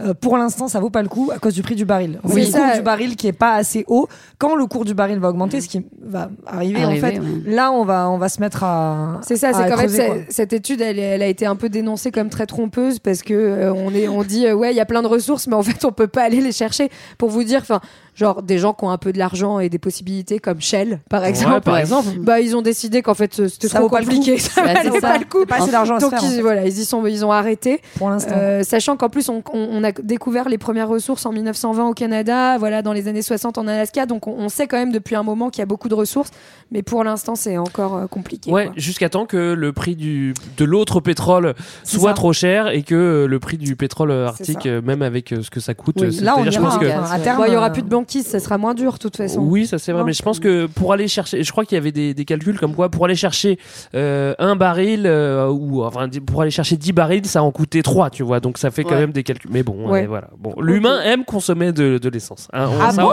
on le sait aussi. Voilà. Euh, Et il n'y a pas que ça, il y a aussi, Ouais. euh, bah, il y a aussi la pêche, hein, évidemment, euh, Ouais. dans, dans cette région-là. Et puis des ressources euh, minières avec euh, de la demande croissante. Ouais. Ouais. Bon, voilà. Ouais, il y a de l'or, du nickel, du Ouais. platine, du cobalt, des diamants. euh, C'est génial, Sibérie, en fait. Voilà, tout ce qu'on utilise pour faire des Attends, voitures électriques. faut aller là-bas. Mais Bah encore ouais. une fois, c'est la question de la rentabilité euh, par rapport au coût d'extraction qui fait que, en fait, pour l'instant, on n'y touche pas trop. Il y a quand même une mine de fer qui est en train de s'ouvrir sur une île au nord du Canada. C'est un gisement qui est assez exceptionnel pour le coup, qui est connu depuis les années 60. Mais encore une fois, c'est une question des cours mondiaux Ouais. qui, pour l'instant, justifient pas. Et, Et c'est euh, jamais des questions d'éthique, hein, rassurons-nous. Ah non, Ouais, ouais, rien à foutre. C'est pas du tout. C'est juste que ça fait pas assez de, de, de thunes. Voilà. Non, je crois que la- pour le coup, la Norvège a une question éthique et c'est pour ça qu'elle refuse d'aller euh, d'aller. euh, Ok, Je crois que c'est très récent, mais Ouais, euh, oui. ouais, Ouais, Bon, ouais, bon, ouais, à fact-checker, voilà. En tout, conscience. en, en tout cas, euh, un autre truc surtout qui commence à intéresser vachement en parlant de pognon, c'est en fait l'ouverture des routes maritimes. Euh, puisque bah, en fait le réchauffement climatique c'est génial, euh, puisque euh, on l'a pas dit, on, on- enfin on a expliqué que l'océan Arctique était formé d'une banquise, mais il y a en fait ce qu'on appelle la banquise euh, permanente et la banquise estivale. Euh, Ouais. Enfin non, euh, oui c'est ça. La banquise hivernale et voilà, banquise hivernale et estivale. Estivale, c'est celle qui reste même en été, donc euh, qui est vraiment tout au pôle Nord. Et euh, hivernale, c'est celle qui existe que quand il fait vraiment très froid l'été, Ouais. et euh, l'hiver et qui font l'été. C'est-à-dire qu'en fait, chaque année, elle, elle, Elle change. elle, elle- elle Ouais. se Elle glace et elle se déglace. elle- quoi. Je crois, Elle je rétrécit, crois- elle voilà, je crois qu'en gros la banquise hivernale c'est 60% de la Hmm. banquise totale. Sachant et- que ça réduit de plus en Et plus. elle hein. réduit de plus en plus, c'est ça, c'est que comme il fait froid plus tard, etc., il y en a de moins en moins. Donc ça ouvre des routes, et notamment ce qu'on appelle le passage du nord-ouest. euh, qui et donc ça permettrait en fait de raccourcir les routes maritimes. Et vous savez que 80% de ce qu'on consomme et des produits qu'on achète passent par les mers. Donc ça réduirait énormément les coûts. Hmm. Puisque en fait, par exemple, pour rejoindre euh, pour de Yokohama, donc euh, tout à l'est jusqu'à Rotterdam, on réduirait en fait de 42% le, tra- le trajet Hmm. et de 25% la distance entre Rotterdam et Seattle. Donc autant vous dire qu'en termes de pognon, c'est pas mal pour les bateaux. Ouais, c'est pas En mal. théorie. Après, après, on sait que déjà qu'elle est pas empruntable 6 mois de l'année à peu Mm. près parce qu'il y a la banquise hivernale qui prend euh, le ça. passage, euh, passage du nord-ouest. Du nord-ouest, c'est euh, à travers les archip- euh, euh, l'archipel du nord du Canada. Il y a, Ouais, enfin, il y a ouais, des- c'est ça. Voilà. Et puis après, ça pose aussi beaucoup d'autres problèmes. Hein. C'est Ouais, pas- en fait, pas- la- là encore, c'est la fausse bonne idée, le truc qui a l'air euh, qui a l'air facile et on se dit on va gagner plein d'argent. Et en fait, là aussi, euh, ça pose des conditions de navigation euh, extrêmement imprévisibles. Évidemment, il y a des icebergs, il y a la nuit polaire, il y a du vent, il y a l'extinction de la banquise. Il y a beaucoup de variations en fait. euh, Hmm. euh, Et c'est la- pas trop prévisible de Ouais. savoir où il y aura de la banquise ou pas. Voilà, même la géographie en fait de la fonte de la banquise, on la connaît pas. C'est plein d'incertitudes qui feraient largement monter en fait les primes d'assurance si on devait financer ce ce voyage. Et Mais qui tu rendrait- dépenses moins d'essence. Oui, mais par exemple, tu peux pas du tout, tu peux pas du tout livrer à temps les marchandises parce que tu sais pas du tout le, le timing pour arriver. Ouais. Et, euh, et du coup, en fait, les compagnies maritimes, elles, elles vendent des livraisons avec des horaires fixés six mois avant. Il y a, Et des, pén- y a des pénalités hein. en temps de retard. Donc, euh, en fait, le- là cher, encore, quoi, le coût des investissements dans les Et navires. puis il faut des bateaux euh, voilà, Voilà, spéciaux euh, pour Des euh, là-bas, euh, Ouais. des Mm. personnels formés. Enfin, donc en fait, Oui. voilà, euh, on se dit ouais c'est génial, mais c'est pas si facile Mm. que ça. Euh, bien, parlons à à présent encore une fois de territoire. On l'a Oui. dit au début, euh, il n'y a pas de terre euh, arctique. euh, enfin, on a des territoires euh, limitrophes. Euh, et puis, euh, on pense d'ailleurs aussi que la banquise aura euh, probablement fondu d'ici euh, une bonne dizaine d'années, quoi. Euh, mais il y a des pays Plus, autour, et tous ces pays autour ont envie de gratter un petit peu euh, leur part du gâteau, évidemment. hein. Tout le monde veut, tout le monde veut une part de de, de l'Arctique, quoi. Ouais. Ouais. et ils s'organisent à partir justement de... ça, ça s'organise politiquement, économiquement et contractuellement contractuellement à partir de 1982. Ça, c'est la date de la Convention des Nations Unies sur le droit de la mer. Et on définit à cette époque-là euh, ce que sont les zones économiques exclusives, les ZEE. euh, qui vont permettre aux pays euh, limitrophes d'exploiter les ressources halieutiques, donc qui concernent la pêche et les fonds marins. Il faut savoir que donc selon cette convention, les pays qui sont concernés ont le droit d'avancer jusqu'à 200 000 marins. Ça fait à peu près 370 km des côtes. Euh, et par ailleurs, donc ça veut dire évidemment des négociations entre ces États riverains de l'Arctique hein, euh, pour, ces, pour ces, euh, l'attribution des zones économiques exclusives. Et par ailleurs, les, les États côtiers vont aussi revendiquer d'étendre leur souveraineté jusqu'à un peu plus loin, parce qu'on en veut toujours plus, jusqu'à 350 000 marins. Là, ça fait 650 euh, 650 km des côtes, euh, toujours euh, conformément Alors, au droit de la mer. Je précise parce que quand je t'écoute, j'entends euh, 350 000 marins. J'imagine 350 000 euh, mecs qui sont sur un rafio. Ah non, oui, pardon. C'est Oui. une distance. Oui, hein. les 1000 marins, c'est Un effectivement marins. une unité. euh, donc voilà, c'est juste 350. En fait, on a le droit d'étendre à 350 quand euh, le plateau continental s'étend jusque-là. Ça veut dire, en gros, le plateau continental, c'est que le continent euh, sur lequel on est dessus posé, euh, il a des genres de racines sous la mer, quoi, si on voulait euh, expliquer, et qui peuvent s'étendre plus loin. Donc, dans ce cas-là, vous avez le droit de, de prolonger. Et en Arctique, comme il y a plein de ressources, comme on l'a dit, bah, tout le monde veut y aller, ce qui fait que ça amène à quand même quelques conflits et litiges entre certains États. En réalité, euh, souvent, on en fait tout un foin en disant qu'il y a plein de conflits. Finalement, les États sont en majorité euh, plutôt mis d'accord euh, sur leur, leurs ZEE en Arctique. Il reste quelques litiges entre le Canada et les États-Unis en mer de Beaufort, entre le Canada et le Danemark au Groenland. Et le plus gros litige, c'est surtout entre le Canada et les États-Unis sur le statut des détroits, puisque les- le Canada, en fait, considère que les détroits sont des eaux intérieures dans lesquelles les, enfin, tout le monde, enfin, les gens doivent demander leur permission pour passer, là où les États-Unis revendiquent que ce soit un statut international avec Bah une ouais. liberté de navigation, ce qui est normalement le cas hein, Mm. dans le droit de la mer.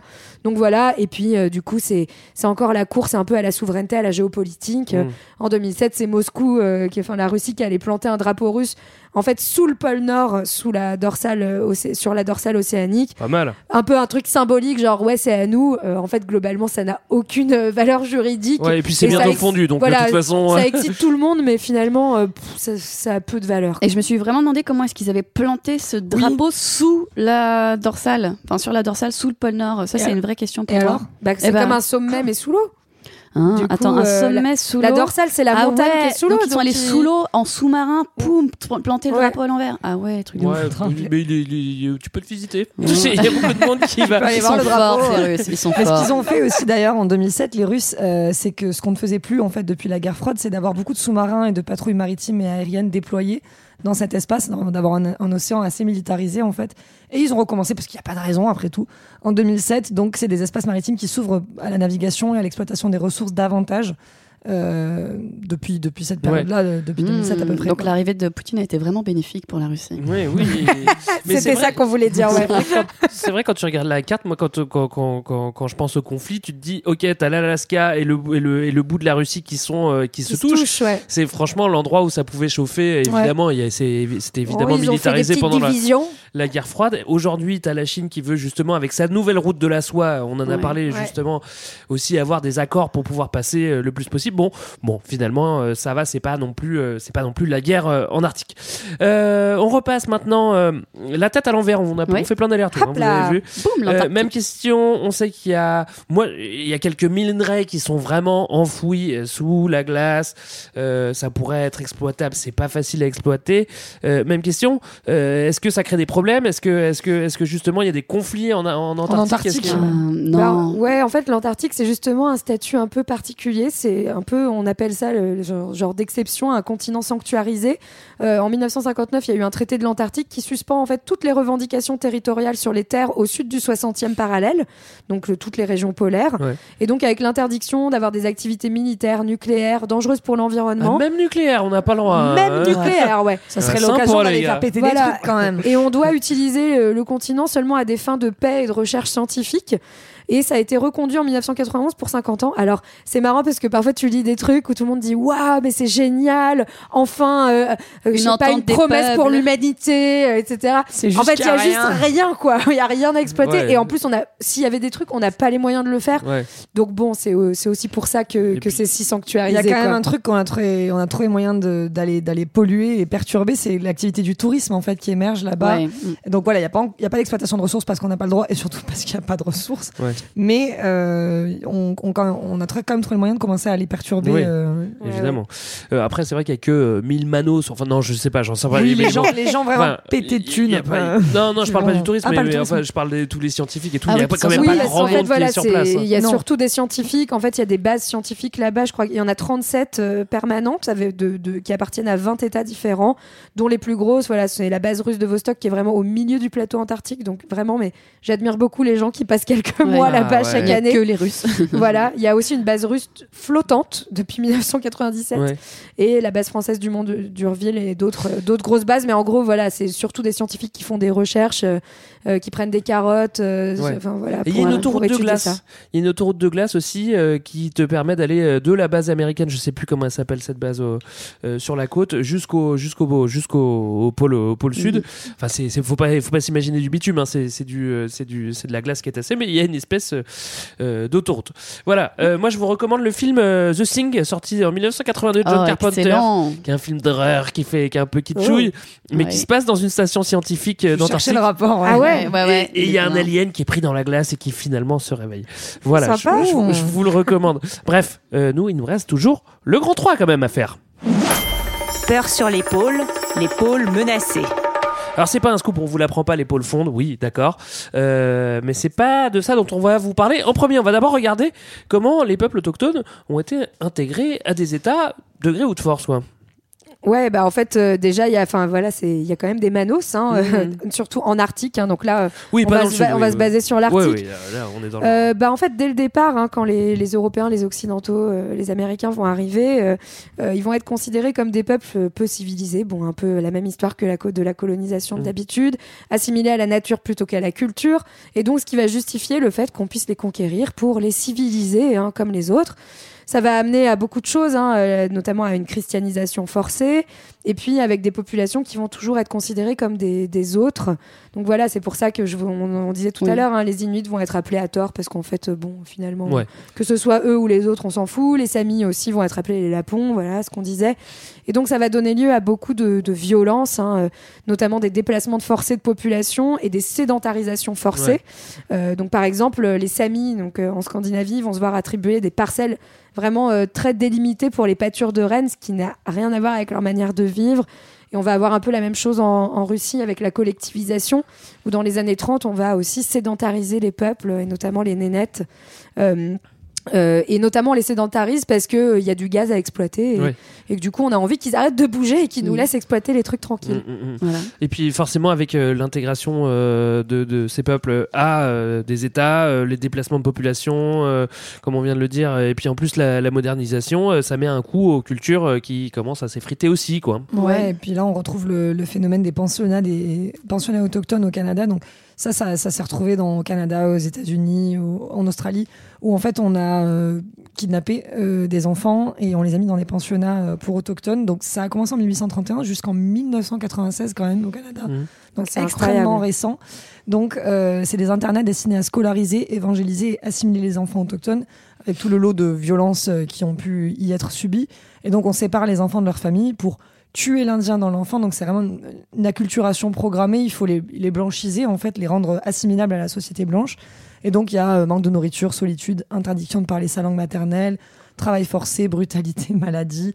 Bon, je vous passe les détails. On a retrouvé cet été, d'ailleurs, au Canada, des, des cimetières. euh, Ouais. De près 1000 des- enfants. ouais. Voilà, près des pensionnats. Donc, euh, bon, ça vous laisse imaginer. euh, Ouais, on estime qu'il y a eu entre 3000 et 6000 morts. hein, donc c'est en majorité des Inuits, mais il y a d'autres populations dont on vous a pas parlé, hein, du, du Grand Nord Ouais. canadien. euh, Et aussi, ça a quoi. concerné euh, 150 000 enfants, euh, en- voire un petit peu plus, euh, Mm. justement.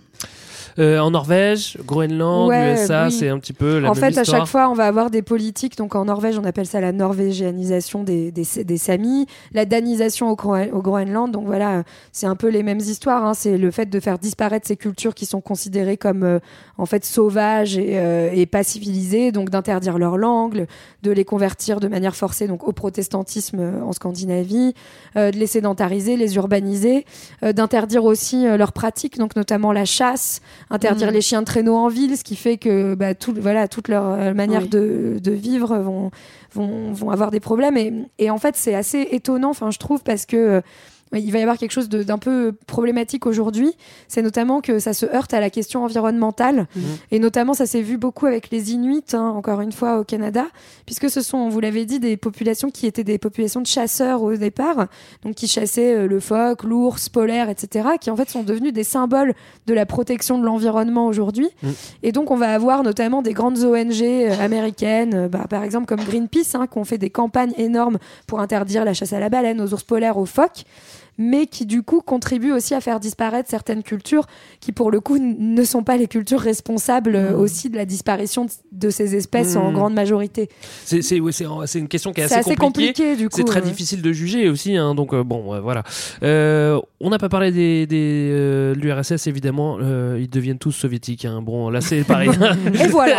Et paf, ça Et fait voilà, des ça fait- soviétiques. ça fait des soviétiques. Camarades. Euh, Voilà. Non mais non mais on, on continue justement.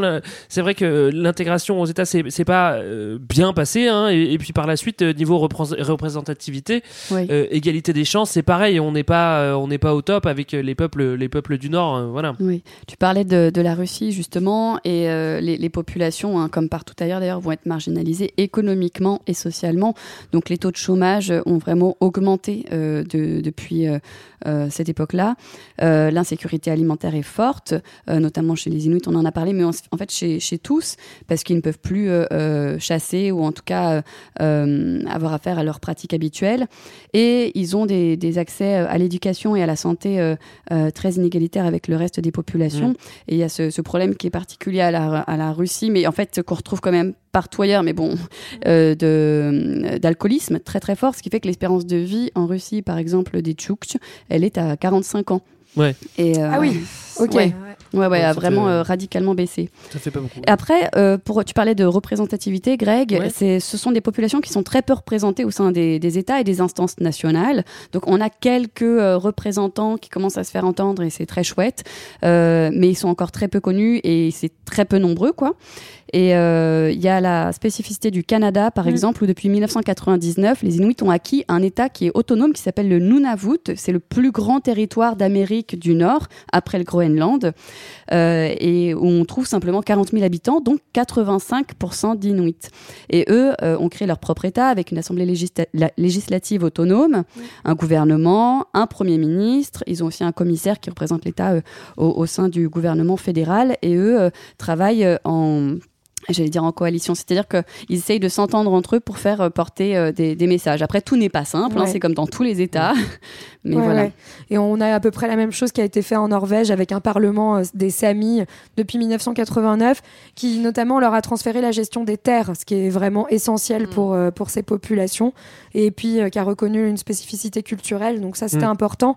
Et surtout, voilà, aujourd'hui, euh, la grande instance qui gère l'Arctique, c'est ce qu'on appelle le Conseil de l'Arctique, qui a été créé en 1996. Moi, en fait, c'est une instance multilatérale, donc où siègent des États et des représentants des peuples autochtones, des, plus- des principaux. Donc, il y a sept organisations des peuples autochtones représentées. Et euh, voilà, c'est un conseil qui a vocation à donner des indications, en tout cas des, des avis sur la protection de l'environnement et la promotion des aspects sociaux. Bon, en fait, ces décisions ne sont absolument pas contraignantes pour les. États. Ça donne plutôt des indicateurs, mais c'est quand même un moyen et une, une scène d'expression pour ces populations. Je, vous conseille de regarder le, logo qui est très très mignon. C'est un, mini renard polaire.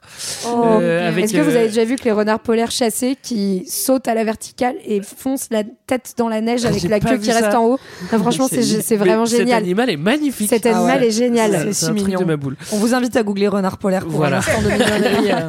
regarder le logo du Conseil de l'Arctique. Euh, on vous a gardé le meilleur pour la fin. Oui, le dérèglement climatique. Olé. Ouais, allez, c'est parti. Alors, bon, ça chauffe. Pas, hein. On va pas parler d'ours qui mangent leurs petits, mais on va parler du fait que ça chauffe. Donc, il y a plus 0,8 degrés euh, depuis l'ère industrielle sur Terre aujourd'hui, mais on est déjà à plus 2 degrés au, au on dit les pôles, mais au pôle. Ah, j'attendais. Ah oui. Moi, j'ai passé tout l'épisode à préparer dans ma tête en disant les pôles, les pôles. Mais bon. Il n'y a, pas de souci. J'ai ouais, on, peut dire, les pôles on va tous dire les pôles pour les dire deux oui, minutes qui voilà, restent. Voilà, d'ailleurs. je propose qu'on dise Les tous pôles. les pôles maintenant. Donc il y a 2 degrés de plus au pôle, c'est les variations de température qui sont beaucoup plus fortes en fait aux hautes latitudes et c'est ce qu'on- un espèce de cercle vicieux du réchauffement climatique où en gros la banquise fond, donc l'albédo dont on a parlé tout à l'heure Ouais. baisse Vous parce savez, il n'y a plus de blanc, donc ça Voilà. se réfléchit il moins. y a moins de surface blanche, donc effectivement ça se réfléchit moins. Et l'océan est sombre, lui. Donc il absorbe la chaleur, c'est foncé, donc ça absorbe la chaleur. Donc l'albédo de 10% seulement euh, dans l'océan, alors que c'est 90% sur la neige. Mm. Et donc quand ça fond et qu'il y a plus d'océan euh, que de blanc, eh ben, le réchauffement de l'air s'accélère. Donc bientôt, ça sera le des tropiques de nouveau euh, en Voilà. Arctique, c'est ça Voilà. Donc il y a encore plus de tourisme. C'est ça, mais d'où ma grande proposition de recouvrir euh, euh, l'entièreté des pôles par un grand manteau blanc. Ah, bah, super idée. Bah voilà, super idée. Comme on fait avec les glaciers suisses. euh, Ouais, non mais voilà, et du coup, bah, on a ça, la fonte des glaciers, euh, il y a moins de glace l'hiver, la banquise d'été, on l'a dit, enfin la banquise hivernale en fait plutôt qui, qui fond, la, enfin tout est plus tardif, et donc on, on estime qu'aujourd'hui déjà, hein, il y a 50% de la surface de la banquise qui, a été- qui n'existe plus, Mm. euh, 75% de son volume, et euh, aujourd'hui les chercheurs du GIEC estiment qu'en 2040 il n'y aura plus de banquise euh, hivernale, enfin il y Ouais. aura, plus- enfin voilà, il y aura plus Ah. que la banquise permanente, mais c'est tout, je crois. Le, le seul truc qui m'a qui m'a un petit peu rassuré là-dessus, c'est qu'en fait, euh, la banquise, donc au nord, si je dis pas de bêtises, ça va pas faire monter le niveau des eaux. Euh, le fait qu'elle monte. qu'elle Ok. euh, Ah ouais, fonde. pourquoi? Alors attends, attends, attends. C'est celle du sud, c'est celle du pas sud. Ouais, d'influence. vas-y, dis-nous pourquoi. Euh, je lis mes notes. Ça n'a pas d'influence sur le niveau des océans parce que quand la banquise fond, on retrouve l'état liquide de l'océan. Il n'y a pas d'ajout de matière. Ah Contrairement ouais. à la calotte glaciaire de l'Antarctique Ah. qui s'amincit Oui. et qui menace de faire monter le niveau Voilà. des Vu océans. qu'il y a je vois. 80% des réserves d'eau douce, je le rappelle. Voilà, donc Ouais, la calotte, euh, c'est c'est- c'est- c'est plus, c'est plus compliqué, ça va faire monter le niveau des océans. Donc ça, c'est Ouais. au sud, alors Mm. qu'au pôle Nord, euh, ça fait pas. c'est- Bon, c'est Oui. quand même tragique, mais ça fait pas monter Voilà, au pôle Nord, quand ça fond, ça libère euh, du méthane. Et pour le coup, bon, c'est pas mieux forcément pour le réchauffement climatique. Non, c'est vrai que c'est pas dingue, mais écoute, je veux me rassurer comme je le Mais c'est vrai, vrai. qu'on parlait du, là de, de, de l'Antarctique et j'ai vu qu'il y avait euh, par exemple les pays qui limitrophes, limitrophes qui sont loin quand même, mais par exemple l'Australie qui manque un peu d'eau, qui a pensé à gratter un iceberg pour l'emmener Ah pour ouais. bah, 80% des réserves d'eau douce, tu vois, ça fait, ça fait rêver Attends, surtout un pays mal. comme l'Australie, quoi. tu Faisons vois. comme ça. Et donc j'avais vu des trucs où les mecs mettaient des, des, des turbines euh, sur euh, l'iceberg pour le transporter. Bon, c'est des trucs de ma boule. Ah ouais, Euh, c'est- voilà. C'est dingue, ouais. Mais cette du coup, oui, allons-y, cette fonte entre, entraîne Bah plein de voilà, ça, hein. ça, enfin, ça crée des problèmes. Donc on l'a dit, hein, en fait, dans le nord, le, le- le nord de, enfin, du continent eurasien, là, qui appartient à la région polaire, la fonte du permafrost, qui contient plein plein de méthane et du coup qui fait plein de gaz à effet de serre et donc qui accroît le réchauffement. Et puis en fait euh, aussi euh, la fonte des neiges, bah, ça fait que toutes ces infrastructures qui étaient fondées sur un, un certain type de sol, elles risquent de s'effondrer, euh, que ça va provoquer une crue des fleuves, une Ouais. submersion des côtes, euh, bon voilà tout ça. Et puis bah les ours polaires qui bouffent leurs petits, quoi. Ouais, enfin la ouais. faune qui a Bah pu oui. à bouffer, euh, euh, qui, qui a pu assez de banquise, enfin et son milieu naturel pour pour, pour être bien, quoi. Donc On a peur aussi avec euh, voilà. le permafrost que au dégel il y a des maladies euh, préhistoriques qui Oui. remontent aussi. Ça, Oui. ça fait flipper. Hein. On va tous devenir Ouais, un peu là. Encore une. Non, Oh là ça, là ça là là. serait bien que ça attende un peu là. Ouais. La Covid-26. Oui, c'est ça. Euh, dernier point, et ce qu'on voit apparaître euh, de plus en plus depuis une bonne dizaine d'années, c'est le tourisme au pôle. Alors on comprend. Eh oui. hein. Après cet épisode, j'imagine qu'on a tous envie d'aller visiter les pôles. Ça a l'air fabuleux, d'autant plus que on a tous les images des, des, des reportages de Thalassa de quand on était môme. Ouais. hein. Et des renards Ça fait polaires. rêver, mais forcément, s'il y a du tourisme, ça a un impact, évidemment. Quoi. Bah oui, c'est ça. C'est qu'on estime euh, voilà, qu'aujourd'hui, il y a à peu près 100 50 000 personnes qui vont en, en Antarctique entre octobre et mars. En fait, c'est des croisières souvent qui partent euh, de la Terre de Feu euh, en Argentine ou au Chili. Euh, voilà, ça augmente très très vite. C'est un tourisme qui est très haut de gamme, évidemment, mais qui augmente beaucoup. En fait, c'est ce qu'on appelle le tourisme de la dernière chance. C'est justement, il y a un genre d'urgence de plus en plus importante à aller voir ce qui est en train Ils de voient pas le- disparaître. la contradiction, Voilà. les gars, là, quand même. hein. C'est bon. Ouais. Donc euh, voilà, mais ce qui augmente euh, forcément Bah. les pressions sur l'environnement. Mm. C'est ça, et euh, il a été euh, dénoté à plusieurs reprises par des études scientifiques que euh, ça a accéléré aussi euh, les probabilités de mortalité des manchots parce que il y a, eux, ils sont isolés depuis euh, des dizaines et des dizaines et des dizaines dizaine d'années. Et en fait, euh, ce, cette euh, rencontre avec euh, les humains qui viennent euh, multiplie les maladies, justement. Ouais, Donc, puis, euh, euh, en fait, il y a une surmortalité des manchots depuis euh, l'avènement du tourisme en, Antar- en Antarctique. Et puis on n'est pas à l'abri aussi d'un crash, d'un. euh, Ouais, euh, c'est ça.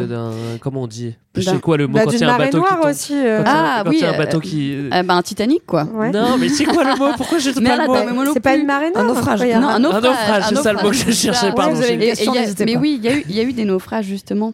Et, juste pour qu'on s'imagine un peu à quoi ressemble l'expérience de ces gens qui viennent faire du tourisme en Antarctique, en fait, ils ont le droit de descendre pendant 3 heures maximum à 100. Et ensuite, ils remontent dans le bateau. Donc, c'est Ouais. vraiment l'idée, c'est vraiment juste de dire je mets le pied dessus, c'est bon, je l'ai fait, c'est à moi, je peux repartir. Sachant que de conquête encore un peu. la, Ouais. plus- la plupart du tourisme se fait justement dans la péninsule qui est dans, la pro- dans le prolongement. Oui. Ouais. Les mecs qui vont vraiment au pôle sud, il n'y a pas de touristes hein, qui vont monter les Non, 2800. non, là, il y a- a pas trop. Non, Ouais. là, il y a mais pas. voilà, ça pose des problèmes aussi pour la, la faune et la science parce qu'on vous a dit il y a quasiment que des scientifiques là-bas Mm. Euh, et en fait bah, l'endroit où tout le monde, enfin finalement tout le monde se concentre un peu sur un espace assez faible à une époque euh, très limitée dans l'année parce qu'il faut pas qu'il fasse moins 80 quand même Ouais. et euh, bah, c'est souvent à la période de reproduction des espèces. Enfin voilà donc ça, ça pose quand même pas mal de, de problèmes environnementaux. Est-ce que vous voulez rajouter quelque chose? Moi, j'ai noté plusieurs trucs dont on n'a pas parlé. Michel Rocard, ambassadeur des pôles. Ah c'est Ah vrai ouais. c'est vrai. Les pôles. Des pôles, pardon. Euh, l'archipel du Svalbard qui euh, qui euh, qui a un bunker de semences euh, les, toutes les semences du monde sont stockées dans un bunker Quand au tu parles Svalbard de Oui, semences, oui, oui. tu parles de quel type de de semences? graines Ah oui, mais t'as raison. En plus, t'as raison. Ouais. Ouais, c'est vrai. Ah bon vrai. Eh oui c'est un Ah, Mais je- pourquoi on les a mises là-bas? Parce qu'elles- qu'il fait froid, comme ça, on peut les fait, protéger. ouais. Ouais, genre- l'humain. C'est le frigo des, C'est des- ça. des C'est espèces. c'est le frigo Ouais. de toutes les espèces. On va pas Incroyable. parler de chamanisme non plus, parce que c'est vrai qu'il y, a des- il y a des peuples du Nord qui font du. Eh, Vous voulez rajouter quelque chose C'est vrai. Bah, Bah, on a parlé de leur culture qui disparaissent petit Ouais, à petit. c'est vrai. Voilà. Bah, en vrai, moi, je me suis sentie pas si éloignée de ces explorateurs là qui voulaient absolument foutre le pied dessus, malgré tout ce qu'on vient de dire. Et moi, je me dis, tu vois, je fais un, tout petit Noël, peu, je une Mais, euh, en croisière en. C'est horrible, c'est tellement contradictoire. En fait, ça me donne trop envie de le faire. Évidemment, Bah je, je oui. vais pas le faire parce que parce que j'ai des regards C'est- c'est- lourds sur moi, et, Je dont veux le dire mien. que si on n'était pas là, tu irais. On mais, la regarde euh, très mais mal. je- mais en fait, mais oui, évidemment, on a toujours envie Bah oui, d'explorer. évidemment qu'on a envie Ah ça a l'air quand même là. incroyablement magnifique. Bah ouais, il fait froid quand même. Enfin, moi, je... ouais, ça a l'air beau. On- Ouais. Je dois regarder des, des documentaires, moi, ça me va. Voilà, on, va, on va tous regarder des documentaires, ça sera déjà pas mal. Euh, voilà, c'était euh, notre épisode euh, sur l'épaule. On espère que ça vous a plu. Moi, j'ai trouvé ça fascinant, en tout cas. Euh. J'ai pas eu trop froid euh, de là où Non, on j'étais était assis. bien au chaud entre nous. Mais oui, et surtout, on vous souhaite un très très joyeux oui, Noël. joyeux Noël. Lucas Oui, ou joyeux tout le Noël. reste. Des bonnes vacances. On espère que ça vous a plu. Nous, on se retrouve euh, la prochaine fois pour un autre sujet. D'ici là, vous nous écrivez sur les réseaux sociaux. On arrive encore à répondre à tout le monde, à quasiment à tout le monde. Pardon, si Oui, pour ceux à qui on n'a pas répondu, vous nous écoutez, vous réécoutez tous les épisodes sur vos applis de podcast. Et puis, vous le savez, vous nous lisez avec l'essentiel du 20 e siècle. Nous, on se retrouve euh, eh ben, En l'année 2022. prochaine. En 2022, avec Voilà. plaisir. Et on Allez, vous fait salut. des gros bisous. Bye bye. Ciao, salut.